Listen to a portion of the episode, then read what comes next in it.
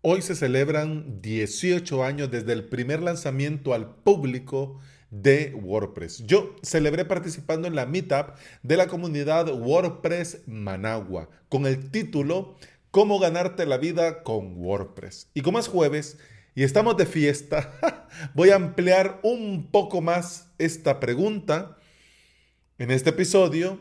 Pregunta que posiblemente te la estás haciendo vos bienvenida y bienvenido al episodio 576 de Implementador WordPress, el podcast en el que aprendemos de WordPress, de hosting, de VPS, de plugins, de emprendimiento y del día a día al trabajar online. Fue un día como hoy en el 2003, es decir, 27 de mayo del 2003, cuando Matt Mullenweg publicó que WordPress Now Available ha pasado ya mucho tiempo y hablando de tiempo, vos podés ver este paso del tiempo como si estuvieras en una máquina, en una máquina de, como que estuvieras en el DeLorean con el excelente video llamado La historia de WordPress de Nilo Vélez.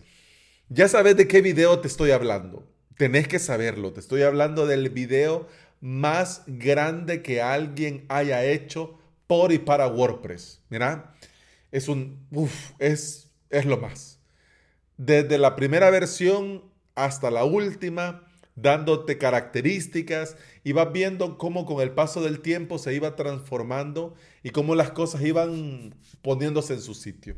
¿No lo has visto? Hombre, por supuesto, en las notas de este episodio te dejo el enlace y también el video para que vayas a avalos.sv barra podcast y ahí lo tenés en el episodio de hoy. WordPress vino a darle un respiro a todos los usuarios abandonados de B2 Cafelog. La licencia de B2 Cafelog permitió que WordPress continuara, creciera y ha permitido que haya colaboración y por supuesto comunidad. Esta comunidad ha permitido que alrededor de WordPress haya una economía multimillonaria con creadores, editores, comerciantes, implementadores, diseñadores, programadores y un amplio etcétera que estamos trabajando con WordPress, ofreciendo servicios con WordPress y dando a conocer WordPress. Y en todos esos miles de millones, por supuesto, hay un espacio para vos. Porque todos tenemos un espacio donde poder emprender y trabajar. Pero calma. Antes de tirarte a la piscina, yo te invito a reflexionar un poco. ¿Realmente lo tuyo es emprender? Te lo pregunto porque no todo el mundo realmente aprovecharía todas sus virtudes, todas sus ventajas, todo su potencial al volverse emprendedor. Si ya has evaluado y ya has hecho conciencia que emprender es lo tuyo, ok, ahora te invito a seguir adelante. Mi primer consejo es que te prepares.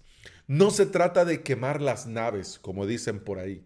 No se trata de lanzarse y que sea lo que Dios quiera. No, tienes que evaluar y prepararte tanto económicamente como materialmente para el inicio amargo de todo emprendimiento. Porque al comenzar de cero y no tener nada de nada, va a pasar un largo tiempo, vas a pasar mucho tiempo sin clientes, sin ventas y sin ingreso económico.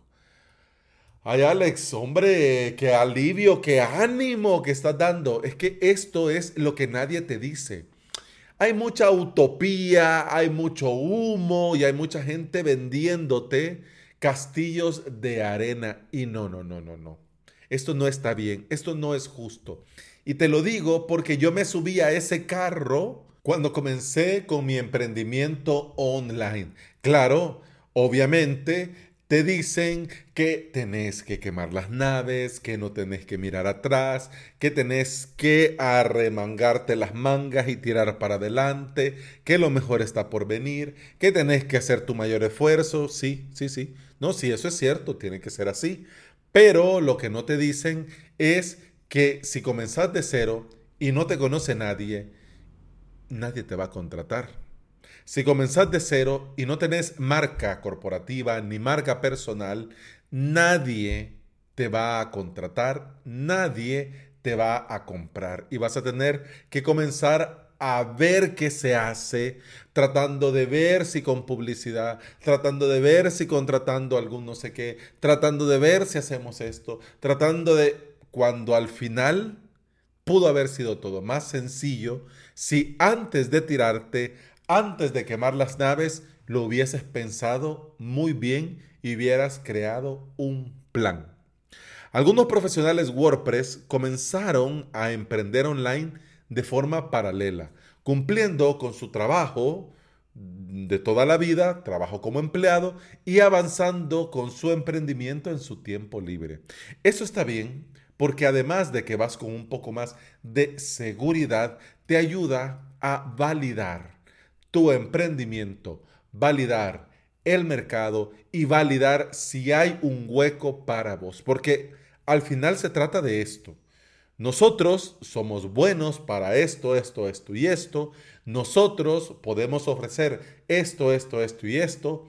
Pero, ¿y si no hay nadie que lo necesite? ¿Y si no hay nadie que lo necesite y que esté dispuesto a sacar su tarjeta y contratar? Entonces, por mucho que vos tengas la actitud correcta y la actitud positiva y le metas muchas ganas, está difícil muy, muy difícil. Pero bueno, veamos. Ya validaste el emprendimiento, ya te validaste vos como emprendedor, va todo sobre ruedas y tu vida de emprendedor online, digital, en torno a WordPress, acaba de comenzar. Bueno, este es el momento en el que no tenés que olvidar el ABC de todo emprendedor. Crear, crecer, para luego poder monetizar. Es mentira que vas a comenzar ganando 100 dólares diarios desde el primer momento en el que abrís la cortina, levantás la cortina y te lanzás como emprendedor. Es mentira. Y el que te lo diga, miente. Así de simple.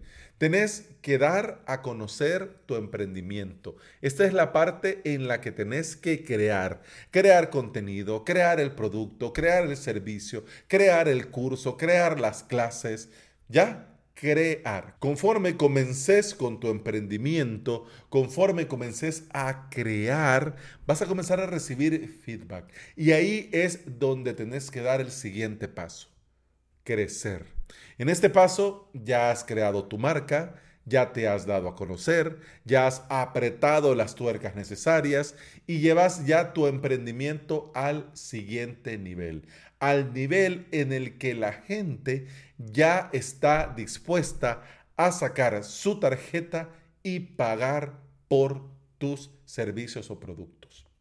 Como ves, no se trata de quemar naves, no se trata de lanzarse al vacío, se trata de crear un plan, evaluar tus fortalezas, crear un producto o servicio que resuelva un problema y que brinde mucho valor. El ecosistema WordPress da para todo tipo de perfiles y para todo tipo de emprendimiento. Mírame a mí, yo comencé con una academia online eh, para WordPress, para cursos de WordPress y mírame a mí ahora, yo estoy dando consultoría y trabajando bolsas de horas con el hosting VPS. Ya está. Pero yo comencé en el ecosistema WordPress. De hecho, sigo en el ecosistema WordPress. ¿Por qué? Porque mis clientes usan WordPress.